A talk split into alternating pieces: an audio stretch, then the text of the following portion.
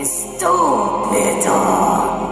Não deveria estar. Você que não deveria estar aqui na Terra, você sabe disso. Eu não estou falando com você!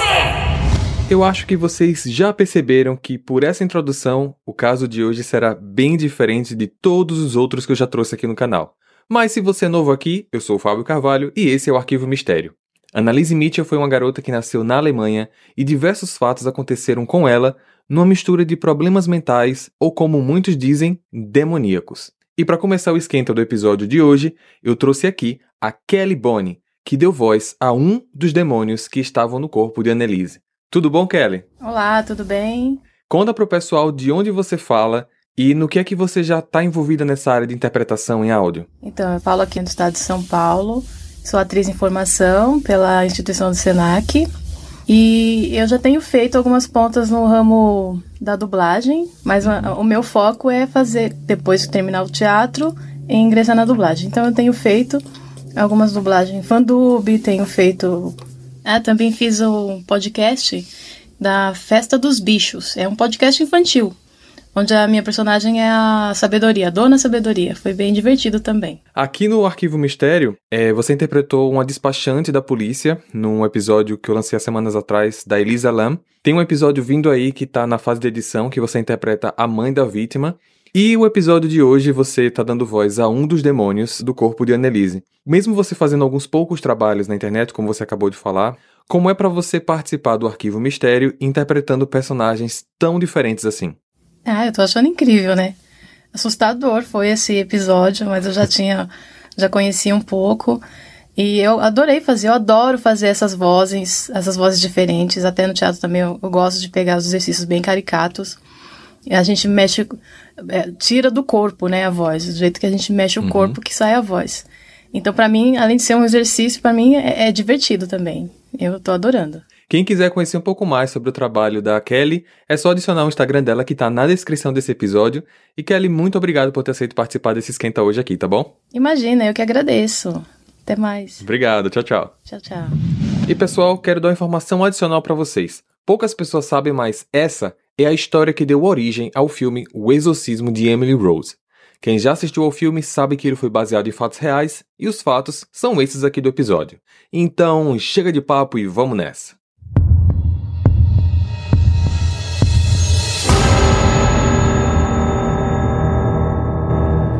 Anna Elizabeth Mitchell, mais conhecida como Annelise, nasceu no dia 21 de setembro de 1952 na Alemanha e tinha mais três irmãs.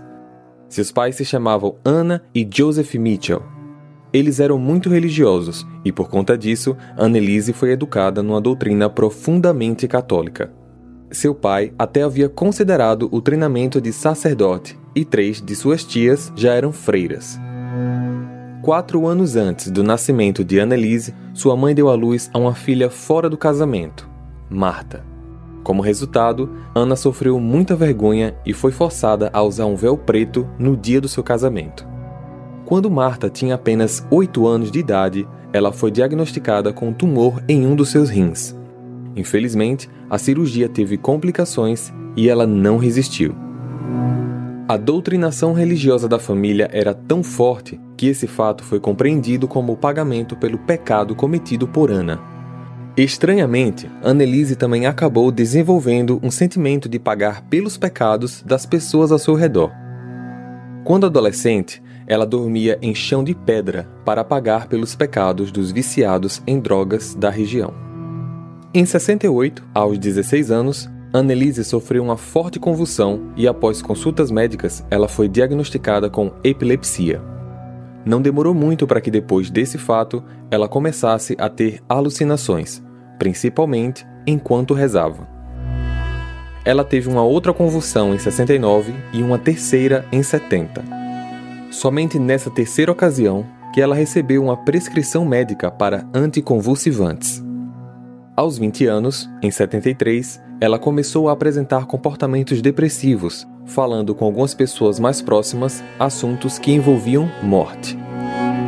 Além disso, foi nessa idade que ela também comentou com amigos e familiares que via demônios nos rostos de outras pessoas e que também ouvia vozes dentro de sua cabeça. Você está condenada à morte. Você vai apodrecer no Sua vida está acabada. O seu comportamento começou a ficar cada vez mais estranho. Pessoal, o que será explicado agora não eram coisas que ela fazia diariamente. Annelise tinha uma vida normal, mas fatos estranhos aconteciam em momentos esporádicos que começaram de maneira rara em 73 e foram se tornando mais presentes com o passar dos anos. Ela rasgava as próprias roupas, andava nua pela casa, fazia suas necessidades em qualquer lugar, comia carvão, areia, moscas e baratas. Em 74, Annelise foi internada no hospital psiquiátrico mas os tratamentos dados não reverteram quaisquer dos seus comportamentos. Ela se frustrou pela intervenção médica e seu comportamento só se agravava. Numa peregrinação em que Annelise participou, acompanhada de uma amiga da família, ela se comportou de um jeito muito estranho, e isso chamou a atenção desta amiga, que ao retornar, conversou com seus pais.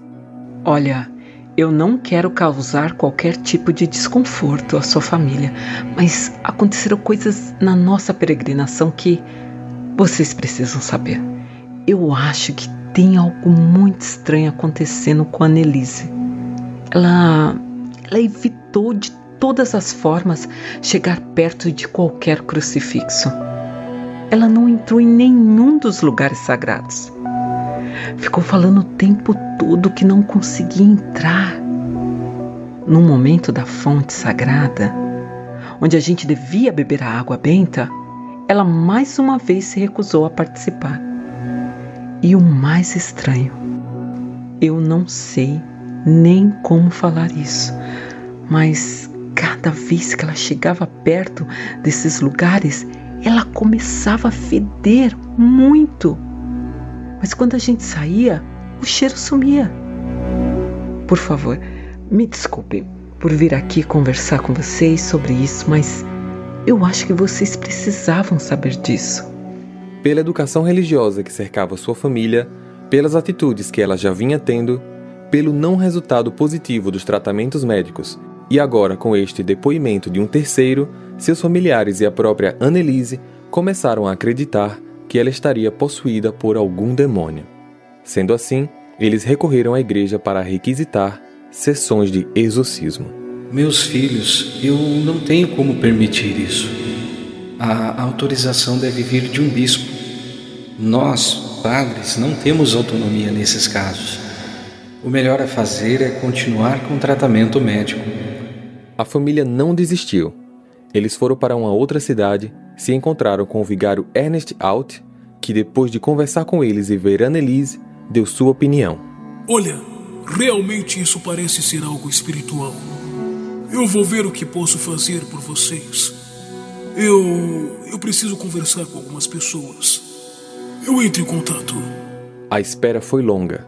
Apenas em setembro de 75, um bispo chamado Joseph Stang autorizou que um padre chamado Arnold Hans fosse o responsável pelas sessões de exorcismo mas seguindo as diretrizes do Rituale Romano, de 1614. Este é um livro litúrgico contendo o único ritual formal para exorcismo sancionado pela Igreja Católica Romana até o final do século XX. Apesar da autorização e do embasamento pelo Rituale Romano, ele exigiu total sigilo sobre as sessões. O padre Arnold que por sua vez escolheu o próprio padre Ernest para acompanhá-lo nos rituais, fez a primeira sessão no dia 24 de setembro de 75. Durante as sessões de exorcismo, ela passou a comer muito pouco e, a pedido dela própria, solicitou que todo o tratamento médico fosse parado. As sessões ficavam cada vez mais pesadas ao passar das semanas. Todos os rituais foram gravados em fitas cassetes. Prepare-se para mergulhar no mundo sombrio e fascinante dos crimes reais. O podcast Composição de um Crime vai te deixar vidrado do início ao fim com uma experiência única, onde os detalhes mais obscuros sobre assassinatos, conspirações e serial killers ganham vida. Se você, assim como eu, adora histórias intrigantes de crimes reais e busca desvendar os segredos por trás dos crimes mais complexos, esse é o podcast que vai te viciar. Composição de um crime está em todas as plataformas de áudio. Escolha a sua e dê o play. Por que você não encosta no terço? Por quê? Por quê? Sim, por quê? Você é um lixo pra sua comunidade. Você é vergonha do Papa. Por que você não encosta no terço? Porque ele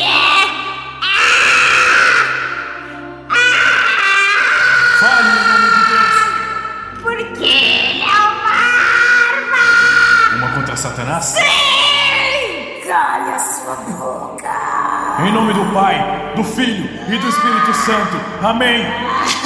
Por que você está na terra? Nos diga em nome de Jesus Cristo e em nome de Maria. Eu sou o pai das mentiras. Você não vai acreditar em mim.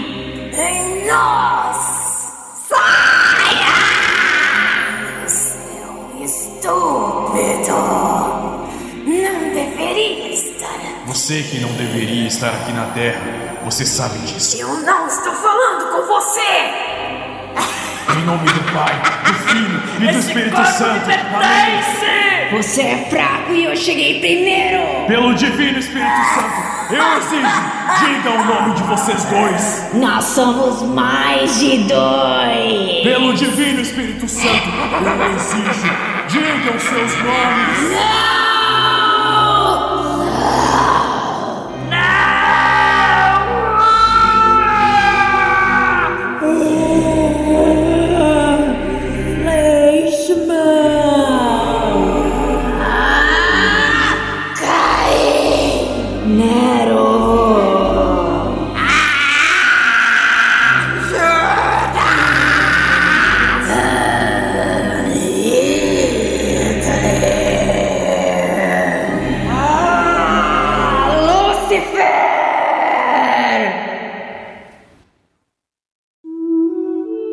Período de 10 meses, entre 75 e 76, Annelise passou por um total de 67 sessões de exorcismo, sendo realizadas uma ou duas vezes por semana, com duração máxima de 4 horas cada. No dia 1 de julho de 76, aos 23 anos, Annelise não resistiu e faleceu. O relatório da autópsia indicou que a causa da morte foi desnutrição e desidratação. Ela estava pesando apenas 30 quilos. Ela também foi diagnosticada com pneumonia e os ligamentos de seus joelhos haviam se rompido devido às mais de 600 genuflexões que ela executava obsessivamente durante cada sessão. Uma genuflexão é um ato de reverência que consiste em cair sobre um ou ambos os joelhos. Logo após o falecimento de Annelise, os padres Ernest e Arnold fizeram um comunicado do óbito às autoridades locais que, imediatamente, abriram um inquérito e iniciaram as investigações. Os padres e o pai de Annelise acabaram sendo acusados como responsáveis pelo falecimento da jovem. Mas antes do julgamento, Anna e Joseph Mitchell receberam uma mensagem de uma freira carmelita. Ela relatou que teria tido uma visão na qual o corpo de Annelise ainda estaria intacto e que esta seria a prova definitiva do caráter sobrenatural dos fatos ocorridos. Assim, eles solicitaram às autoridades locais uma permissão para exumar o corpo da filha, mas, sabendo que este argumento não seria aceito, eles alegaram que Annelise tinha sido sepultada às pressas em um sarcófago muito precário. Na exumação, o corpo já estava em avançado estado de decomposição. Ela acabou sendo enterrada ao lado da sua pequena irmã, Marta. Os médicos psiquiatras da jovem afirmaram que os padres agiram inadvertidamente por indução doutrinária, em razão das sessões de exorcismo, o que agravou o estado psicótico da jovem. Acrescentaram que, se ela tivesse sido encaminhada ao hospital e forçada a se alimentar, o falecimento não teria ocorrido. A defesa dos padres foi feita por advogados contratados pela igreja. A defesa dos pais de Annelise argumentou que o exorcismo tinha sido ato lícito e que a Constituição alemã protege os seus cidadãos no exercício irrestrito de suas crenças religiosas. A defesa também recorreu ao conteúdo das fitas que foram apresentadas ao tribunal, onde, por diversas vezes, as vozes e os diálogos eram perfeitamente audíveis. No fim, a justiça responsabilizou os dois padres e os pais de Annelise por homicídio causado por negligência médica. O bispo Joseph, que deu a autorização para sessões de exorcismo, não foi indiciado pela promotoria em virtude de sua idade avançada e seu estado de saúde muito debilitado. Ele faleceu por causas naturais três anos depois, em 79. Os padres Ernest e Arnold receberam a sentença de três anos com liberdade condicional sob fiança. Já os pais de Annelise, Anna e Joseph não chegaram a ser presos, pois a justiça entendeu que a perda da filha seria a penitência pela qual eles pagariam pelo resto da vida.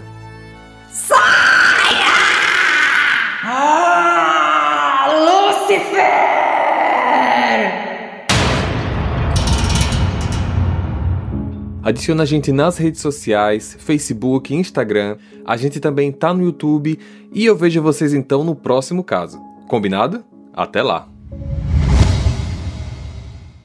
Prepare-se para mergulhar no mundo sombrio e fascinante dos crimes reais.